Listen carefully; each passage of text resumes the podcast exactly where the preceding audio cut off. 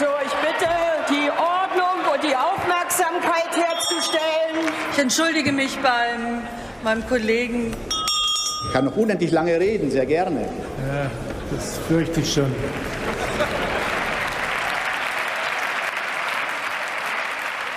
Guten Tag und herzlich willkommen zum Bundestalk, dem Polit-Podcast der Taz.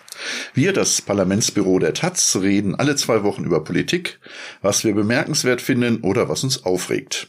Heute ist Donnerstag, der 21. Juli. Sprechen wollen wir dieses Mal über den politischen Streit um das 9-Euro-Ticket und was nach ihm kommt, beziehungsweise kommen sollte. Mein Name ist Pascal Beuker und ich arbeite in der Inlandsredaktion und im Parlamentsbüro der Taz. Da wir im Parlamentsbüro zwar über alles reden, aber andere das bei manchen Themen kompetenter können, haben wir uns zwar heute zwei Expertinnen eingeladen. Mit mir im kleinen Taz-Studio sitzen heute Ulrike Herrmann, Wirtschaftsredakteurin. Anja Krüger aus der Redaktion Wirtschaft und Umwelt. Liebe Anja, liebe Ulrike, zu Beginn eine persönliche Frage. Habt ihr beide das 9-Euro-Ticket? Ja, aber natürlich. Ja. 21 Millionen 9-Euro-Tickets wurden allein im Juli gekauft. Weitere 10 Millionen Menschen nutzen es im Rahmen ihres Nahverkehrsabos. Das klingt nach einer Erfolgsgeschichte, oder? Ja, ich würde sagen, es ist absolut äh, ein Erfolg, wenn man sich die Resonanz anguckt. Also das übertrifft die Erwartungen, die Politik und Verkehrsverbünde hatten. Und äh, man sieht es ja auch daran, dass wirklich viele Leute unterwegs sind. Und zwar gerade Leute, die es sich sonst nicht leisten könnten. So viel Einigkeit war selten. Von Greenpeace bis zum FDP-Verkehrsminister Volker Wissing zeigen sich alle begeistert von den, von den Grünen für drei Monate durchgesetzten 9-Euro-Ticket.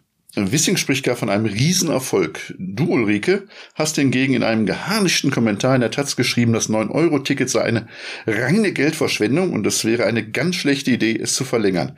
Wieso fällt dein Urteil so anders aus? Ja, also man muss mal sagen, dass äh, meine Sicht der Dinge auch zum Beispiel vom Fahrgastverband geteilt wird. Also ich bin nicht alleine. Es ist nicht so, dass jetzt alle sagen würden, dass das 9-Euro-Ticket eine geniale Idee war.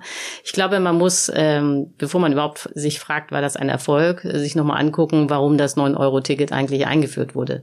Also es gibt äh, drei Ziele, die damit äh, verbunden wurden und äh, die äh, haben sehr unterschiedlich funktioniert. Äh, das erste Ziel war, dass man einfach die Inflation senken wollte. Also denn die Kosten für den Nahverkehr gehen ja ein in die Inflationsberechnung. Genauso übrigens wie ähm, natürlich auch das Benzin, also der Tankrabatt, äh, das Subventionsprogramm für die Autofahrer diente auch dazu, die Inflation ein bisschen zu senken. Man muss sagen, das hat funktioniert. Nicht? Also die Inflation ist dann um 0,3 Prozentpunkte ungefähr gesunken. Also ob man jetzt aber findet, dass man das hätte machen müssen, ist nochmal eine andere Frage. Aber äh, die äh, Regierung wollte das gerne. Zweiter Punkt war zu sagen, ja, das kam auch schon bei Anja raus, äh, dann können ja auch die Armen äh, mit, der, mit dem Nahverkehr fahren. Das stimmt, aber wenn das das Ziel ist, muss man sagen, dass die Maßnahme zu teuer war. Denn es ist ja klar, wenn man mit dem äh, nach dem Prinzip Gießkanne vorgeht, äh, dann profitiert jeder vom 9-Euro-Ticket. Auch die Leute, die sich mühelos den vollen Preis für ein Nahverkehrsabo leisten könnten. Also äh, um das mal konkret zu machen, ich brauche ökonomisch kein 9-Euro-Ticket. Ich könnte auch den vollen Preis zahlen. Aber natürlich, wenn es dieses Angebot gibt, dann mache ich auch ein 9-Euro-Ticket. Wäre ja auch bescheuert. Ne? Und äh, dieses Prinzip Gießkanne ist nicht nur äh, bei äh, dem äh, 9-Euro-Ticket angewandt worden, sondern praktisch bei fast allen Entlastungsmaßnahmen. Also auch der Tankrabatt ist beispielsweise Prinzip Gießkanne, das kriegt auch der Porsche-Fahrer. Und das führt zu einer enormen Verschwendung. Man muss sich klar machen, dass äh, insgesamt die Entlastungspakete 30 Milliarden Euro gekostet haben und davon sind ganze zwei Milliarden, nur zwei, bei den wirklich Bedürftigen angekommen. So, und wenn man jetzt sagt, ja, wir wollen ein 9-Euro-Ticket, damit die Armen fahren können, dann müsste man das so machen, ein 9-Euro-Ticket kriegen nur Arme, sonst niemand. So, und dann, äh, äh, das dauert jetzt so lange, aber dritter Punkt war äh, Klimaschutz. Ne? Da, war die Idee, ja, wenn alle mit dem Nahverkehr fahren, gibt's weniger Autoverkehr und dem Klimaschutz wird geholfen. Das stimmt auch nur zum Teil. Also man hat ja repräsentative Umfragen gemacht äh, bei den Fahrgästen, die da in den Zügen sitzen und da kam raus, nur 20 Prozent sind neu im ÖPNV. Alle anderen hatten vorher auch schon äh, die Bahn oder die Busse benutzt, fahren jetzt aber mehr. So, und wenn dann alle mehr fahren als vorher, ist das irgendwie eigentlich auch kein Klimaschutz. Ja, wenn ich da direkt darauf antworten darf. 20 Prozent, das sind vier Millionen Leute, die vorher an nicht den ÖPNV genutzt haben, sondern unter anderem mit dem Auto gefahren sind, das ist schon eine ganze Menge. Und ich würde sagen, was die soziale Entlastung angeht, profitieren ja vor allen Dingen die Stammkunden. Und so war das eigentlich auch vorgesehen. Also die Verkäuferin, die durch drei Verkehrsverbünde muss und jetzt 185 Euro oder so bezahlt für, für ihr ähm, Abo. Und da würde ich sagen, ist das Geld wirklich gut angelegt.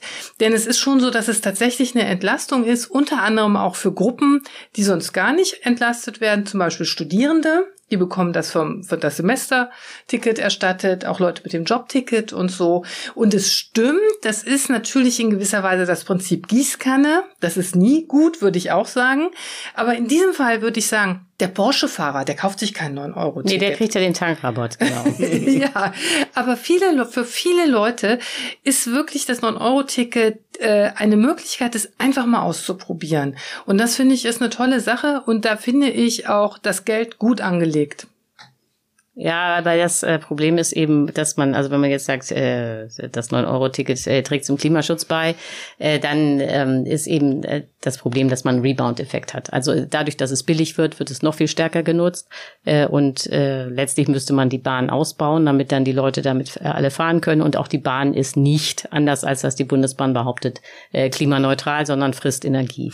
Und ja. äh, dann gibt es das Problem, das ist auch hinreichend belegt durch äh, Studien, dass wenn äh, Autofahrer feststellen, dass der Stau nachlässt, weil jetzt viele Leute in der Bahn sitzen, ist das Ergebnis, dass auch die Autofahrer mehr fahren, weil es ja jetzt so viel schneller geht. Nicht? Das hat man äh, analog äh, schon oft festgestellt, wenn neue Straßen gebaut worden sind, nach dem Motto, dann haben wir weniger Stau, dann war das Ergebnis am Ende nicht, dass es weniger Stau, Stau gab, sondern mehr Verkehr. Das heißt, jedes Verkehrsangebot erzeugt Verkehr. Das gilt auch fürs 9-Euro-Ticket. Das heißt, das ist an sich das Gegenteil von Klimaschutz. Und äh, was ich auch noch schwierig finde, ist, dass den Leuten eben jetzt anerzogen wird, also perspektivisch, Klimaschutz mache ich nur, wenn es billig ist. Der Staat muss mir was schenken, dann mache ich vielleicht Klimaschutz. Nicht? Es muss, darf nicht mehr als neun Euro kosten. Obwohl in Wahrheit das ein unglaublicher Luxus ist, dass wir alle ständig überall mit der Bahn hinfahren können. Die Energie, der Energieaufwand ist extrem, der Klimaschaden auch enorm. Aber den Leuten wird jetzt gesagt, du hast ein Menschenrecht auf Mobilität und wenn der klimaneutral sein soll, dann muss das der Staat sein. Und das geht alles überhaupt nicht. Weder gibt es dafür die Mittel des Staates, noch gibt es genug Energie, damit alle immer in der Gegend rumfahren können. Also ich finde auch, das muss gar nicht unbedingt der Staat zahlen. Ich wäre auch dafür, dass die Autofahrer das mehr zahlen, denn Autofahren ist definitiv zu billig. Und wenn wir uns angucken, wie viel Subventionen da reinfließen, da sind diese 2,5 Milliarden ja gar nichts dagegen. Also ich glaube, da kommen wir auf über 20 Milliarden und das sind nur die direkten Subventionen. Da reden wir noch nicht von den Unfallkosten und ähnlichem. Zum Klimaargument. Ähm, das war ja eigentlich gar nicht die Idee. Das ist das Klimaargument, das hat äh, Verkehrsminister Wissing aufgebracht, unter anderem auch um den Tankrabatt ein bisschen abzufedern. Eigentlich stand das gar nicht im Vordergrund. Wobei ich würde sagen, ja, natürlich, es wird mehr gefahren. Aber wenn wir jetzt sagen, die Leute sollen mehr zahlen, da haben wir ja quasi eine Refeudalisierung der Mobilität. Die Reichen können so viel durch die Gegend fahren, wie sie wollen, und die Armen, die müssen dann da bleiben, wo sie sind oder zu Fuß gehen. Und das kann nicht die Lösung sein. Und ich glaube, Klimaschutz können wir nur durchsetzen, wenn wir das auch wirklich sozial abfedern. Ansonsten wird es einfach nicht akzeptiert. Und das ist ein großes Problem. Und da sehe ich jetzt das 9-Euro-Ticket eigentlich als super Pilotprojekt. Ja, aber wie gesagt, also äh, ich bin äh, auch dafür, die Armen zu unterstützen. Das tut das 9-Euro-Ticket aber nicht, weil es alle bekommen. Das müsste man dann gezielt nur den Armen geben. Dafür wäre Aber wie würdest du das denn machen? Wie sollte das aussehen? Also man könnte sagen, äh, wer BAföG kriegt oder meinetwegen wer studiert, kriegt ein 9-Euro-Ticket. Wer Hartz IV hat, kriegt ein 9-Euro-Ticket. Arme Rentner äh, kriegen ein 9-Euro-Ticket. Wer Wohngeld kriegt, kriegt ein 9-Euro-Ticket. Das ist doch klar definiert, wer hier arm ist. Ja, aber ist der Verwaltungsaufwand nicht viel größer, ja, als du, das wenn so zu machen? Ja, aber wenn es um Milliarden geht. Und hier geht es um Milliarden. 2,5 Ja, das ist eine Menge mhm. Geld. Äh, dann äh, kann man äh, durch gezielte Maßnahmen, äh, das äh, sollte man da schon steuern, zumal ja diese ganzen äh, Ausgaben wie Hartz IV, Wohngeld und so weiter, darüber hat man ja schon äh, hinreichend Erkenntnisse, das muss man nicht neu erheben. Äh, du hast natürlich recht äh, und absolut, dass die, der Klimaschutz nicht so funktionieren kann, dass die Armen zu Hause bleiben und die Reichen fahren. Deswegen, das habe ich in meinem sehr umstrittenen Kommentar auch geschrieben, äh, wäre der richtige Weg, äh, das äh, Autofahren unattraktiver zu machen. Also äh, das ist der Weg in den Klimaschutz. Nicht zu sagen, jeder kann immer überall fahren, weil das kostet viel zu viel Energie, die es als Ökostrom nicht gibt sondern äh, es gibt keine Parkplätze mehr fürs Auto, Maut in der Innenstadt, solche Dinge, nicht? Das reduziert tatsächlich den Autoverkehr. Da bin ich auch Weil das ist, dafür. ist ja völlig klar, wenn ein Auto losfährt und dann gibt es aber keinen Parkplatz für diesen, äh, dieses Auto woanders, dann fährt das Auto nicht mehr los.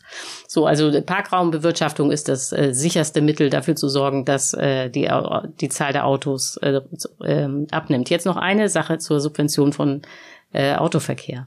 Äh, das ist ein Mythos. Das stimmt nicht. Es ist im Ander äh, das ist sehr, sehr interessant, äh, auch äh, für jede Art von Klimadebatte sich das klar zu machen.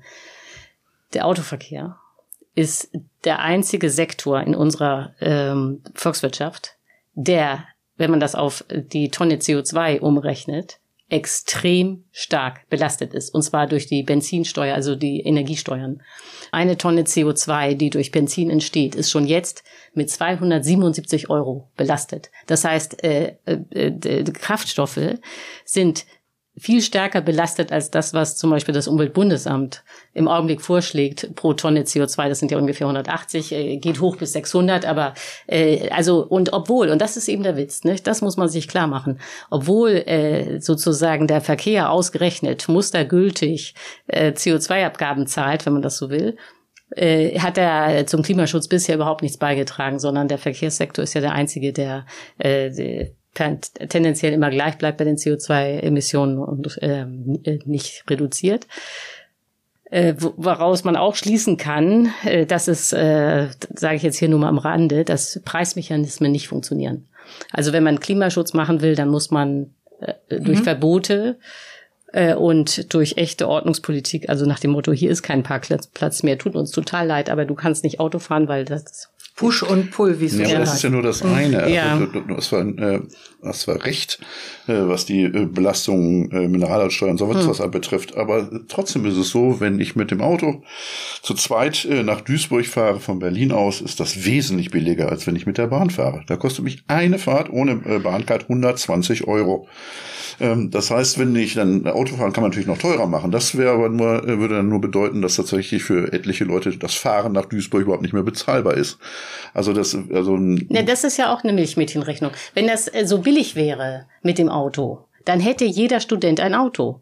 Die meisten Studenten wissen aber, dass sie sich ein Auto nicht leisten können. Weil ein Auto, das ist ja nicht, das ist eben auch der Unterschied dann in der Rechnung. Ein Auto ist ja nicht nur der Liter Benzin, den du bezahlst. Das ist die Kraftfahrzeugsteuer, die Kraftfahrzeugversicherung, das Anschaffen des Autos, äh, die Abschreibung bei dem Auto, der TÜV und so weiter und so fort. Und das ist ja immer wieder berechnet worden vom ADAC. Das stimmt, äh, aber es geht um die gefühlten Kosten. Ja, das tut mir ja sehr leid, wenn alle nicht rechnen können und nur fühlen. Wie viele Fahrten du wohin hast. Ja, aber, aber trotzdem ist natürlich, so, sind solche, äh, sind die, diese, die Bahnfahrpreise einfach viel zu hoch. Und ich meine, wenn du das alleine anguckst, jetzt nochmal zurück auf den öffentlichen Nahverkehr hier. Ich habe mir jetzt mal Berlin mehr mal angeguckt, da kostet ein Semesterticket, also ein halbes Jahr, 193,80 Euro, wenn du an der TU studierst. Eine Umweltkarte kostet äh, in Berlin 86 Euro pro Monat. Und noch eine Monatskarte für Senioren ab 65 kostet 52 Euro. Das sind natürlich enorme Preise, die muss man sich erstmal leisten ja, können. in Hamburg zum Beispiel kostet das Sozialticket weit über 80 Euro. Das steht natürlich in keinem Verhältnis. Das kann sich kein Hartz-IV-Empfänger leisten. Das geht ich, einfach Ich sage ja auch, nicht. ich bin für 9-Euro-Tickets für Hartz-IV-Empfänger. Ich bin nicht für 9-Euro-Tickets für alle. Weißt du, das muss man doch jetzt mal trennen. Also das finde ich auch ganz gefährlich in der deutschen Debatte, dass äh, dann immer alle so tun, als wären sie ganz, ganz arm und müssten jetzt unbedingt äh, äh, sozusagen soziale Förderung bekommen. Nun ist es aber nicht so, dass in Deutschland im Durchschnitt jeder arm ist. Das ist einfach Unsinn. Wir sind eines der reichsten Länder der Welt.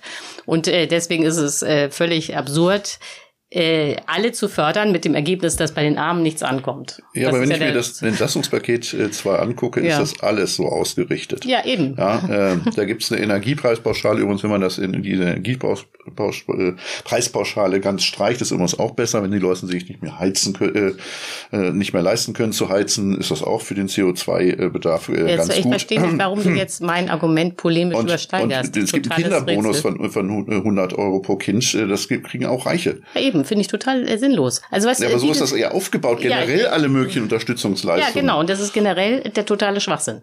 So, und äh, weil, wie gesagt, 30 Milliarden und davon kommen 2 Milliarden bei den Armen an. Und der Rest verpufft. Also ich würde sagen, was anders ist beim 9-Euro-Ticket ist, das kaufen sich ja auch nur die Leute, die tatsächlich fahren.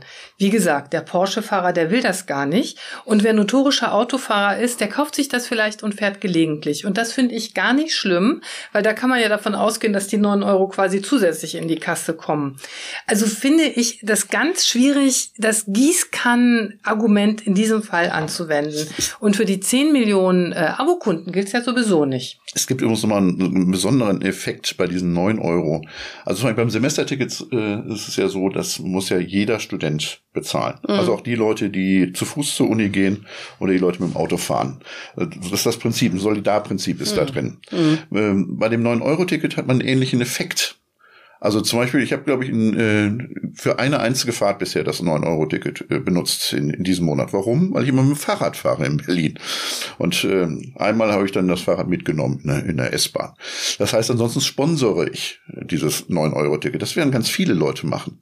Das mache ich aber dann nicht mehr, äh, wenn ich dafür irgendwie äh, 50, 60, 70, 80 Euro zahle. Dann mache ich es natürlich, würde ich das nicht kaufen. Ich finde gut, dass wir vielleicht auch mal äh, in die Zukunft gucken, was passieren wird und unabhängig davon, wie wir das jetzt bewerten, denn es sieht ja nicht so aus, als würde es verlängert werden. Das erledigt sich ja, ich finde leider, ganz von selbst. Ja, das wäre die nächste Frage gewesen, nämlich das 9-Euro-Ticket haben wir ja gar nicht mehr so lang.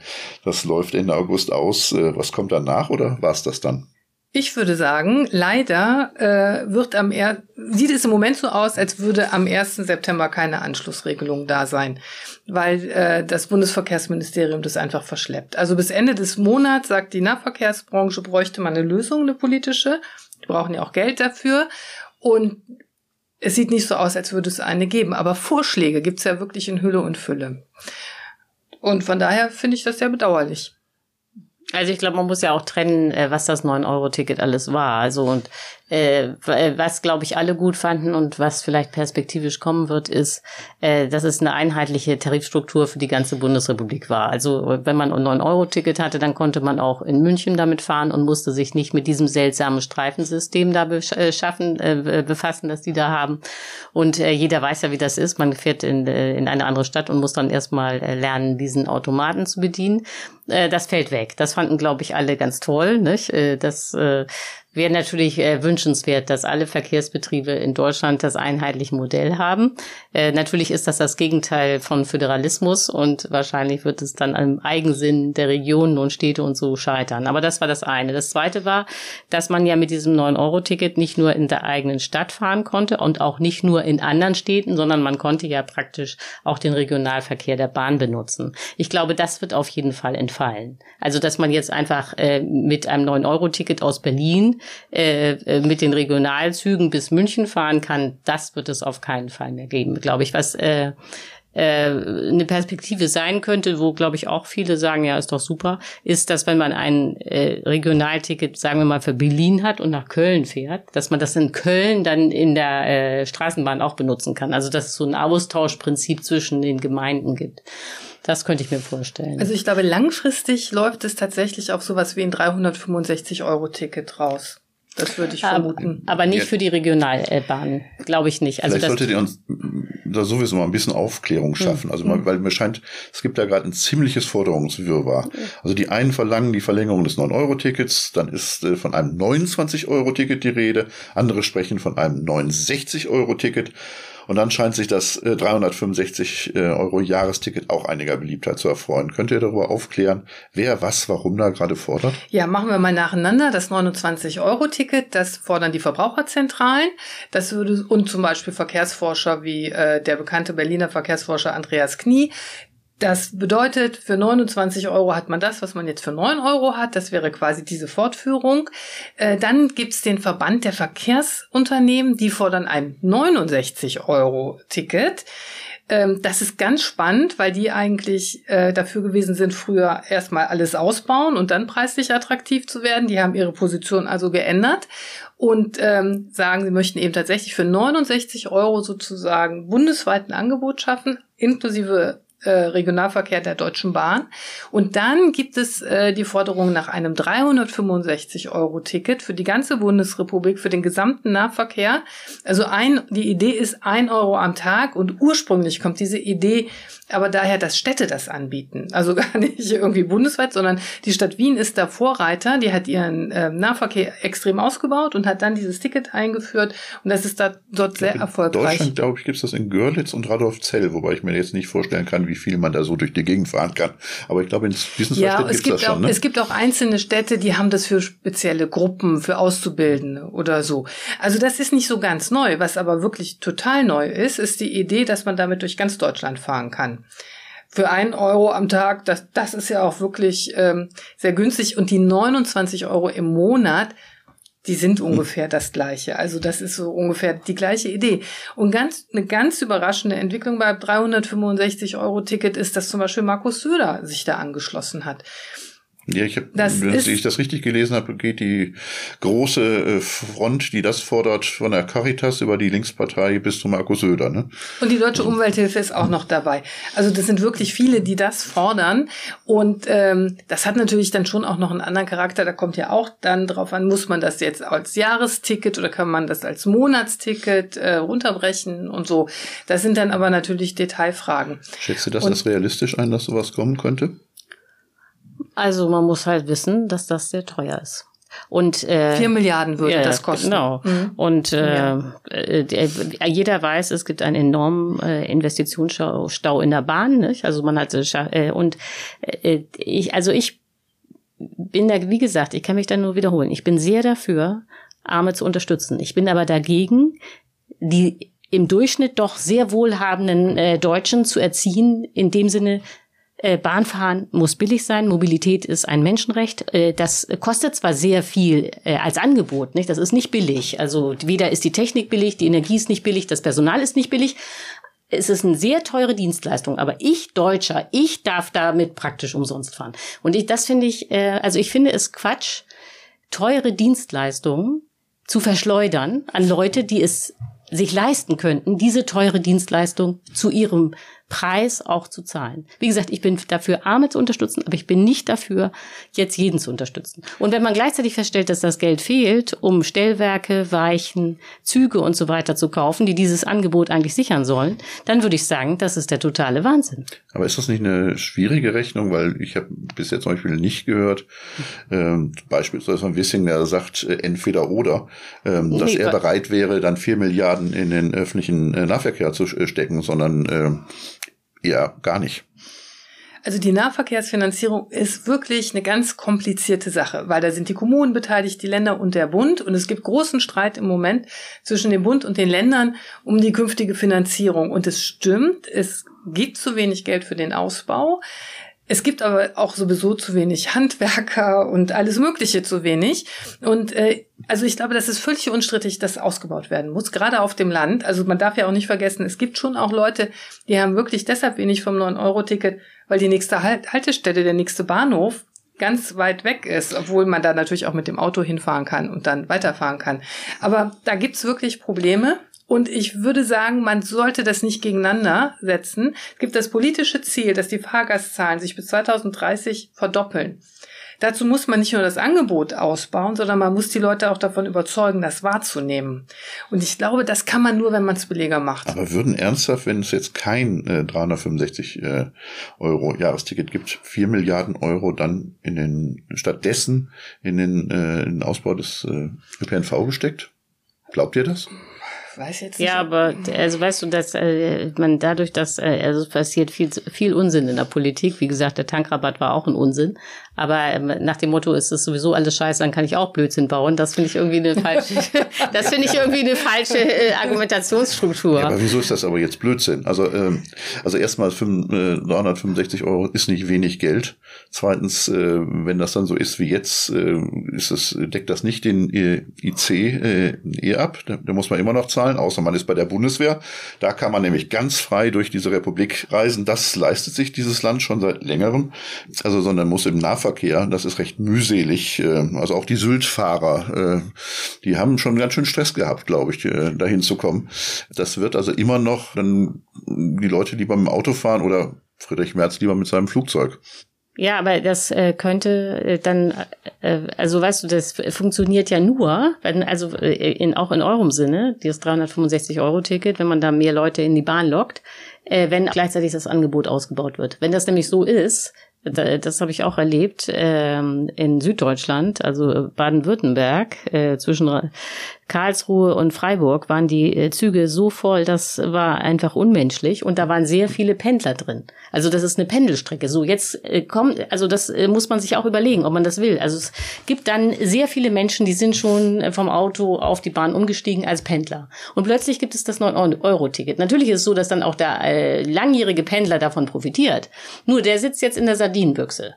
So, da gibt's keinen Sitzplatz, nichts mehr. Dann kann es sein, dass Leute, die sich das leisten können, sagen, okay, äh, 365 Euro, das ist zwar äh, billig, aber ich kann hier nicht in der Sardinenbüchse permanent fahren. Ich steig wieder um aufs Auto. Die können ja erster Klasse fahren. Ja, das, Leider ja, die, ich, die würde ich ja auch abschaffen sofort. Wenn ja, aber die, die, ist ja auch viel, die ist ja auch viel zu klein. Nein, es ist so, die Pendler sitzen dann in der Sardinenbüchse. Das heißt, wenn das 365-Euro-Ticket ein Erfolg sein soll und man die Fahrgastzahlen verdoppelt, dann muss man auch das Angebot der Auf Bahn verdoppeln Ja. und dafür braucht man Geld. So, und äh, jetzt kann man natürlich sagen, ja, der Staat kann beliebig Ge- Geld vermehren. Das ist, glaube ich, ein Eindruck, den jetzt viele Bürger fälschlicherweise durch die Corona-Zeit gewonnen haben. Äh, das ist aber Quatsch. Naja, So, und das, das äh, 100 Milliarden Paket für die, äh, für die Bundeswehr, denkt man da schon daran. Was sind da vier Milliarden? Also ich finde, man muss jetzt bei dieser Diskussion mit den vollen Zügen eines bedenken. Die Bundes, die, die, die Deutsche Bahn, die ist quasi in einer Krise wie nie zuvor, weil sie diese ganzen Baustellen hat und weil wirklich da ganz schlimmes Missmanagement betrieben worden ist. Und deswegen hat äh, eigentlich die Bahn das 9-Euro-Ticket zur Unzeit getroffen. Trotzdem funktioniert es im Großen und Ganzen, was ich ganz erstaunlich finde. Und ähm, das zeigt eigentlich, was es für ein Potenzial gibt. Aber unabhängig davon ist es überhaupt gar keine Frage, dass ausgebaut werden muss. Das finde ich, und man Deswegen habe ich so komisch reagiert auf die Frage, ich würde das einfach nicht gegeneinander stellen. Also man muss beides machen, weil wenn man nicht ausbaut, äh, dann, dann funktioniert gar nichts. Man braucht längere Züge, mehr Züge, einfach mehr Kapazitäten. Das Schienennetz, das ist völlig am Ende und äh, man muss natürlich auch regional unheimlich viel ausbauen und neue Ideen entwickeln, Rufbusse und all diese Sachen. Das finde ich, es steht völlig außer Frage.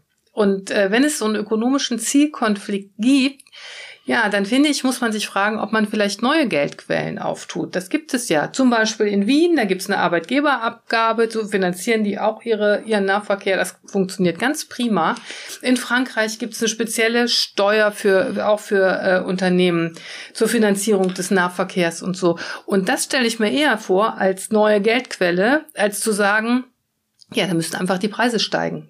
Weil wenn, wenn die Fahrgäste den Ausbau finanzieren müssen, dann funktioniert es nicht. Ja, aber ich finde dieses, dieses Beispiel mit, mit äh, Wien ein bisschen schwierig, weil ich mir das angeguckt habe. Das war ja eine große Forderung der dortigen Grünen. Äh, und die haben eine ähm, der, äh, 1-2-3-Paket gemacht, äh, so nannte sich das Klimapaket. Ähm, das be- bedeutete eine Differenzierung in den in Preisen zwischen irgendwie dem der Stadt, Land und äh, dann äh, Gesamt äh, Österreich. Das ist das Was- Klimaticket, das neu ist in ja, aber Österreich. das, ja, dieses österreichische Klimaticket kostet eigentlich über 1000 Ja. Euro. Und ähm, die, die Vorstellung, äh, dass jedes Bundesland das dann für sein Bundesland für 365 Euro einführt, hat nicht funktioniert, sondern da ist eine riesen Preisspanne von Bundesland zu Bundesland. Äh, das geht dann, glaube ich, bis 600 Euro oder sonst wie. Das Äh, muss man aber Teil auch noch mehr. vergleichen mit der Bahncard 100, die wir haben, die äh, ein paar tausend Euro kostet. Also Ja, das ist ist nicht vergleich Österreich, ne? Ja, aber es ist nicht vergleichbar mit dem 365 Euro Ticket. Aber da ist wieder nicht viel von dieser ursprünglichen Idee übrig geblieben. Weil, ich meine, ja, für Wien ist das dann ganz nett, aber Wien ist jetzt auch nicht so groß.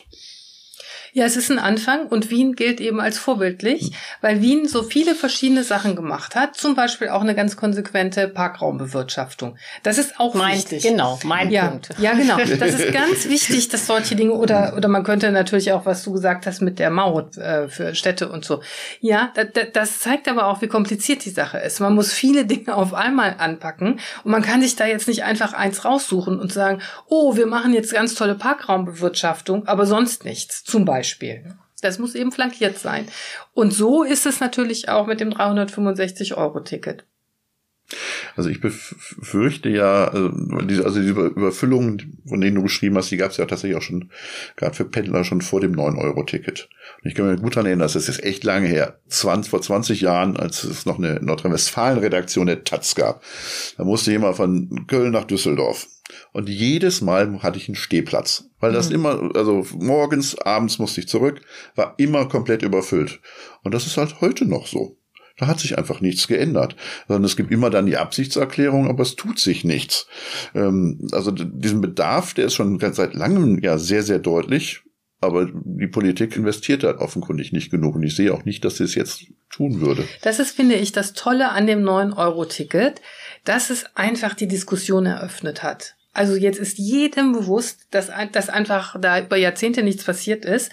Und das finde ich fast noch toller, als dass ich damit so viel rumfahren kann. Denn äh, das, das weiß in die Zukunft. Und jeder weiß mittlerweile, also es kennen ja 95 Prozent der Leute das 9-Euro-Ticket, ist ja auch Wahnsinn. Aber jeder, der das 9-Euro-Ticket kennt, der weiß auch, hm, es könnte voll werden, es gibt Probleme und so. Und da würde ich sagen, haben wir schon so einen Paradigmenwechsel in der politischen Diskussion und das finde ich gut. Ja gut, das, äh, also wir sind uns sonst ja nicht so einig, aber, aber das stimmt. Also das hat tatsächlich äh, den ganzen Diskurs mhm. äh, verändert und ja auch so eine Leidenschaft reingebracht. Ne? Ja. Äh, für ja. die Bahn. Die, äh, diese Leidenschaft gab es vorher auch nicht. Also genau, insofern ist das, hat das äh, dann tatsächlich doch was gebracht. Aber hat das mehr als ja schöne Gedanken äh, und dieser Leidenschaft gebracht? Wird sich denn real was tun? Ich habe du hast es ja eben schon erwähnt. Äh, bei Wissing klingt das ja eher so, als würde er das jetzt aussitzen wollen mit der Vorstellung, dass man äh, vielleicht dann, wenn das jetzt erstmal weg ist äh, und dann im nächsten Jahr die Diskussion wieder kommt, da hat man ganz andere Probleme. Ja, da müssen wir auf äh, die Grünen und die SPD hoffen. naja, ich glaube, äh, ich dass meine, die das nicht durchgehen lassen. Äh, man könnte natürlich sich auch vorstellen, dass äh, der äußere Druck doch nochmal weiter zunimmt. Also wenn Energiepreise immer so weit oben bleiben ähm, und das ist jetzt nicht wirklich absehbar, dass Öl billiger wird, äh, dass dann ja doch die Diskussion losgeht, dass man eigentlich auf die Bahn setzen muss, äh, die zwar auch viel Energie verschlingt, aber natürlich äh, Energie effektiver ist äh, und sparsamer ist als das individuelle Auto. Ne? Äh, also das ist, glaube ich, etwas, äh, wenn man jetzt perspektivisch in die Zukunft denkt, äh, was äh, die Bahn langfristig äh, sozusagen unterstützen wird als Verkehrsmittel, dass Öl tendenziell teurer wird, nicht billiger. Äh, und äh, dass äh, die Leute natürlich äh, sich völlig irren, wenn sie denken, dass da so auf ewig die Ölquellen in Saudi-Arabien sprudeln werden. Ne? Aber ich meine, zurzeit hat man eine, eine Bundesregierung, die nicht mal ein Tempolimit verabschiedet. Ja, das ist auch wieder die FDP, ja. Ja, und äh, die Grünen und die SPD, das, die das mit sich machen lassen. Ja, weil die, das Problem mit der, da jetzt müsste man natürlich äh, einen völlig neuen Podcast machen, nämlich äh, die schwierige Lage der FDP. Nicht? Vielleicht solltet ihr das sowieso mal machen.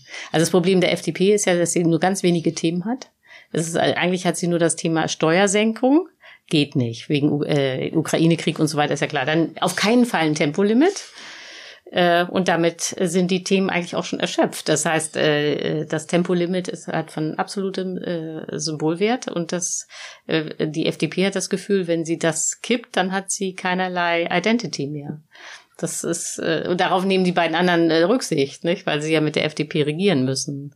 Aber das wird noch spannend, also ja, das glaube ich auch. Das ist noch nicht ausgemacht, wie nee. das ausgeht. Ja. Ein Weiterbetrieb der Atomkraftwerke, den haben sie jetzt auch entdeckt. Äh, ja, genau. Und jetzt, also jetzt gibt's aber für Sie dann vielleicht den Deal Tempolimit gegen Atomkraft. Das ist äh, für die FDP ganz hart härter als für die äh, äh, Grünen, dieser Deal. Fand ich auch interessant, dass, dass der Fraktionsvorsitzende Dürr der FDP, äh, das Spahn hatte das ja vorgeschlagen, ja. Äh, rigoros abgelehnt hat. Er hat gesagt, Atomkraftwerke sofort weiter, äh, aber Tempolimit, das ging überhaupt gar nicht. Obwohl das fürs Klima gut ist, ist es für äh, den Ölverbrauch und sonst was, wäre es äh, gut, also eigentlich komplett das richtig Angesagte jetzt. Ja, genau. Und das ist natürlich auch kein Wunder, dass das jetzt von der CDU kommt, als vergiftetes Geschenk weil die CDU natürlich auf Schwarz-Grün setzt. Also die äh, CDU braucht die FDP nicht mehr. So, und äh, es gibt jetzt niemanden mehr, der ein Interesse daran hat, dass die FDP überlebt. Also äh, sozusagen äh, in der Vergangenheit war das ja die CDU, die die FDP als potenziellen Partner sich warm halten wollte. Und äh, diese Zeiten sind vorbei. So, das ist für die FDP extrem gefährlich. Also sie ist äh, nicht nur, dass sie keine Themen hat, äh, sie ist auch strukturell überflüssig. Das hat sie ja jetzt in zwei Landtagswahlen erlebt, nämlich in Schleswig-Holstein und in Nordrhein-Westfalen war das Ergebnis, dass äh, die FDP aus der Regierung rausgeflogen ist. In NRW war es ja CDU-FDP, jetzt ist es CDU-Grün. In äh, Schleswig-Holstein gab es Jamaika, jetzt ist da auch Schwarz-Grün und von der FDP nichts mehr zu sehen. Und äh, die FDP kann sich ausrechnen, wenn sie nicht völlig blöd ist, dass das auch die Zukunft im Bund ist. Also sie wird, egal was passiert, eins ist, glaube ich, sehr sicher, die FDP wird bei der nächsten Regierung nicht mehr dabei sein. So, und ähm, äh, das ist äh, so, und dann kratzt man da äh, an der, äh, hat man jetzt vielleicht noch acht Prozent in den Umfragen, aber tendenziell geht's Richtung fünf Prozent. Man hat keine Themen, man wird als Blockierer wahrgenommen. So, und dann ist es irgendwie für die FDP natürlich wahnsinnig schwierig, äh, dieses Tempolimit aufzugeben und äh, diese äh, die, äh, dieser Vorschlag von Spahn ist strategisch unglaublich schlau gewesen. Weil äh, damit kann man sie jetzt so richtig aber es ist auch interessant, dass die FDP es nicht schafft, verkehrspolitisch eigene Akzente zu setzen. Man hat ja schon das Gefühl, dass tatsächlich Wissing, also das 9-Euro-Ticket, das zahlt ja überhaupt nicht ein bei, bei ihm, obwohl er ja quasi das organisiert hat. Und, und dann, dann, auch noch das Geld dafür letztlich geben muss. Ja. ja, und man muss mal schon sagen, das ist technisch ganz schön anspruchsvoll gewesen. Das mhm. ist nicht einfach, aber trotzdem, weil er, weil er da überhaupt nicht, kein, überhaupt kein positives Gefühl zu rüberbringt, Tja, zahlt es eben überhaupt nicht ein. Und das ist aber ein großer Fehler der FDP, glaube ich. Es wäre schon schlauer, da anders mit umzugehen. Ja, das stimmt. Also man, äh, eigentlich könnten sie das Verkehr in seiner ganzen Breite sozusagen als Thema entdecken. Und ich bin auch erstaunt, dass Wessing so farblos ist, weil der ist an sich sehr intelligent, der ist auch sehr moderat. Der war ja auch in Rheinland-Pfalz sehr beliebt als Minister. Also es ist komisch, dass der jetzt so absäuft. Äh, das äh, ist eigentlich gar nicht nachzuvollziehen. Er wirkt sehr ideenlos. Also vielleicht ist ja dann auch tatsächlich dieser ähm, Vorstoß von Söder, dass er sich auch solche linken Forderungen äh, zu eigen macht, mit den 365 Euro auch so ein Hieb mhm. äh, gegen Wissinge. Vielleicht ist das so zu interpretieren. Ja, also auf jeden Fall äh, signalisiert die CDU damit oder auch die CSU, dass sie die FDP nicht braucht. Weil das ist ja eigentlich auch ein Angebot an die Grünen, weil die meines Wissens ja auch, ob sie es jetzt 29 Euro Ticket nennen äh, oder 365 Euro, es kommt ja rechnerisch quasi fast auf das gleiche raus. Das ist ja eigentlich ein Angebot an die, natürlich nicht an die Linke, sondern an, an die Grünen. Ja, genau. Also, ja. ach so, das ist übrigens auch noch, fällt mir nur noch bei NRW ein, äh, bei der Wahlanalyse, nicht, war das Verheerende für die FDP dass sie nicht nur 260.000 Wähler an die CDU verloren haben, das ist ja sozusagen eingepreist, nicht? sondern sie haben 100.000 Wähler an die Grünen verloren. Und das ist natürlich Alarmstufe Rot, weil bisher war es so, dass die Grüne und FDP eigentlich im gleichen Milieu unterwegs waren, nämlich bei gut verdienenden Akademikern. Aber es gab sozusagen eine unsichtbare Mauer äh, zwischen FDP-Wählern und Grünen. Da ist keiner gewechselt und man fand sich gegenseitig furchtbar. Und wenn jetzt 100.000 FDPler zu den Grünen abmarschieren, dann heißt das ja, dass die Grünen inzwischen die wahre liberale Partei sind. Plus Klimaschutz, ne? So, und das, äh, und darauf müsste, also da gebe ich Anja absolut recht, nicht? müsste Wissing sofort reagieren, indem er klar macht, ich bin hier der Verkehrspolitiker für alle. Ich bin zwar gegen das Tempolimit, aber ich mache auch was für die Bahn und für den Radverkehr und äh, Angebote für alle, irgendwie so. Nicht? Diese, also dieses, ja, das ist, äh, da muss ich, also finde ich auch erstaunlich, ja. dass sie das noch nicht gemerkt haben. Also, ja, und dass sie quasi in den Krisen, also Wissing hm. erstickt in den Krisen. Wir haben Flug, wir haben wirklich ja mehrere Mobilitätskrisen an den Flughäfen funktioniert nichts. Auf den Straßen steht man im Stau. Mit der Bahn ist auch nicht so, so toll. Ja, dann äh, als Verkehrsminister keine Idee zu haben, um das zu lösen, das ist schon ist schon schlecht. Aber gib, gib, habt ihr nicht irgendeine Erklärung, wie das kommt? Also, äh, Ulrike, du hast es ja gesagt, er war ja recht angesehen mhm. in, in Rheinland-Pfalz. Ist es vielleicht ein Problem, dass Politiker, Politikerinnen, die in Rheinland-Pfalz angesehen sind, irgendwie ähm, doch ähm, für die, die Schuhe auf Bundesebene ein paar Nummern zu groß sind? Oder was ist denn, was ist der Grund, warum also, der so nee, ich agiert? glaube, dass das äh, Problem Christian Lindner heißt. Also äh, ich könnte mir vorstellen, also das ist jetzt eine reine Vermutung, nicht? Äh, dass Christian Lindner es nicht leiden kann, wenn andere glänzen. Er will die FDP als Ein-Mann-Partei führen. Nur er darf wichtig sein. Und nur er äh, da, äh, darf entscheiden, was man macht. Nun ist es aber so, äh, dass äh, Christian Lindner wirklich absolut fantasielos ist und von nichts eine Ahnung hat. Und äh, wahrscheinlich ist es so, dass Wissing, könnte ich mir vorstellen, intern an äh, Christian Lindner scheitert, der immer sagt, machen wir nicht, machen wir nicht, machen wir nicht. Fertig. So. Aber das ist jetzt nur eine Vermutung. Das will ich jetzt, äh, also ich mache die FDP ja nicht, das macht ja Jasmin, die leider jetzt nicht hier ist. Äh, das klingt absolut plausibel. Aber das ist meine. Ferndiagnose. Also ich würde sagen, die große Bewährungsprobe wird die große Bahnreform. Und äh, da werden wir sehen, wie es weitergeht. Was erwartest du da? Also ich, es gibt ja 2024 wird äh, wird die so eine halbe Aufspaltung der Bahn geben in der Infrastrukturgesellschaft und den Betrieb. Und äh, da wird ganz spannend, ob die FDP einen überzeugenden Vorschlag vorlegt, der über Privatisierung hinausgeht. Also der, der nicht Privatisierung ist, sondern tatsächlich was anderes. Das ist schwer zu sagen, wie das ausgeht. Gut, das ist noch ein bisschen was hin. Äh, was nicht hin ist, ist das Auslaufen des 9-Euro-Tickets. Was ist eure Erwartung, was danach kommt? Werden die Menschen mehr zahlen müssen, als sie vor dem 9-Euro-Ticket haben zahlen müssen? Werden sie weniger zahlen müssen oder bleibt alles beim Alten? Also meine Befürchtung ist, dass es keine Anschlussregelung gibt, dass Wissing den Ländern kein Geld gibt und dass die Preise steigen. Erstmal gefühlt zum 1. September, weil das natürlich, es ist eine gefühlte Preiserhöhung, wenn die alten Tarife zurückkommen. Aber dann werden aus Geldmangel viele Unternehmen zum Jahreswechsel oder zum Fahrplanwechsel auch nochmal die Preise erhöhen. Und das ist gar nicht gut. Ja, also ich glaube auch, dass ähm, äh, die Inflation natürlich auch bei diesen ganzen Verkehrsunternehmen zuschlagen wird. Also die Löhne steigen, die Energiekosten steigen und so weiter. Und ich könnte mir vorstellen, dass die ähm, äh, Politik versucht, da diese Preiserhöhungen abzufedern. Aber nochmal ein 9-Euro-Ticket, äh, glaube ich, wird es nicht geben. Einfach weil es, äh, ich kann mich da nur wiederholen, es ja tatsächlich sehr teuer ist und es eben äh, Prinzip Gießkanne ist. Natürlich könnte man sagen, äh, das hat ja Anja gesagt, ich wäre auch durchaus dafür, diese, dass man dieses Dienstwagenprivileg abschafft, äh, das vier Milliarden Euro im Jahr kostet. Nur muss man ja sehen, äh, dass das eines der zentralen Subventionsmechanismen ist äh, für nicht für den Autoverkehr an und für sich, sondern für die deutsche Luxuslimousine. Mhm. Also daran hängen BMW, daran hängt Audi, daran hängt Mercedes. Und ich sehe nicht also und weil Deutschland äh, so stark, vor allen Dingen einige Regionen, Baden-Württemberg, äh, Ingolstadt, äh, Braunschweig und so an diesen Autoindustrien hängen, sehe ich einfach nicht, wie man dieses Dienstwagenprivileg wegkriegen will. Und zwar nicht nur wegen der Konzerne, sondern auch wegen der beteiligten Gewerkschaften. Also wenn äh, das Dienstwagenprivileg auch nur aus der Ferne in Gefahr ist, kann man sicher sein, dass die G Metall sofort bei äh, Scholz anruft. Ne? Das, das glaube ich auch. Das, das, das ja. muss man ja sehen. Also äh, deswegen 20 Prozent aller Neuwagen sind Dienstwagen. Noch ja. mehr. Ich glaube, das sind in sogar 50 Prozent. Also nee, da hat sich schon was geändert. Ach, echt? Ähm, und, aber oh, endlich mal gute Nachrichten. Wieso, wieso hat sich da was geändert? Das ist ja an mir vorbeigegangen. Das waren die letzten Zahlen, die ich gesehen also, habe. Ja also Abschaffung des Dienstwagenprivilegs wird es nicht geben. So viele äh, Lohnerhöhungen äh, für die Menschen, die im ÖPNV arbeiten, wird es auch nicht geben. Da sind nämlich gar nicht gar keine Tarifverhandlungen in diesem Jahr. Ach so, die werden okay. einfach nur höhere Lebenshaltungskosten haben. Das heißt, äh, eure Aussicht ist auch auch äh, ab dem Herbst wird es einfach nur für alle Menschen deutlich teurer. Ja, würde ich so sehen.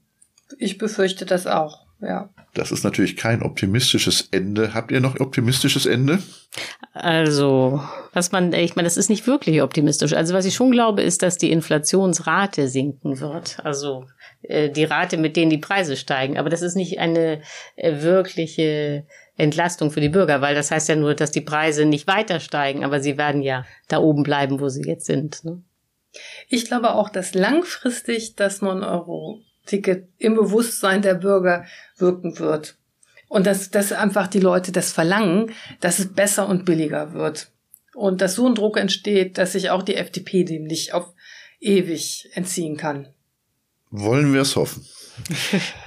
Das war's mit dem Bundestalk für heute. Bevor wir uns äh, bis zum nächsten Mal verabschieden, kommt jetzt noch eine Art Abspann. Also, wer uns loben oder kritisieren will, wer Anregungen hat, der oder die kann uns eine Mail schreiben, und zwar an bundestalk.taz.de. Und dann will ich noch zwei Personen erwähnen, ohne die es diesen Podcast nicht geben würde. Danke an Nikolai Kühling für die technische Leitung und an Anne Fromm für die redaktionelle Betreuung. Last but not least, ein Podcast wie der Bundestalk kostet Geld, ist aber bei der Taz kostenlos zu hören. Wenn ihr den Bundestalk oder die Taz generell unterstützen wollt, könnt ihr das über unser freiwilliges Bezahlmodell Taz zahlig tun. Entweder mit einem einmaligen Beitrag oder auch regelmäßig. Wie das genau funktioniert, erfahrt ihr auf taz.de. Also dann, vielen Dank fürs Zuhören und hoffentlich in zwei Wochen wieder. Bis dahin und tschüss. Tschüss. Tschüss. So, wir sind damit am Schluss unserer heutigen Tagesordnung. Die Sitzung ist geschlossen.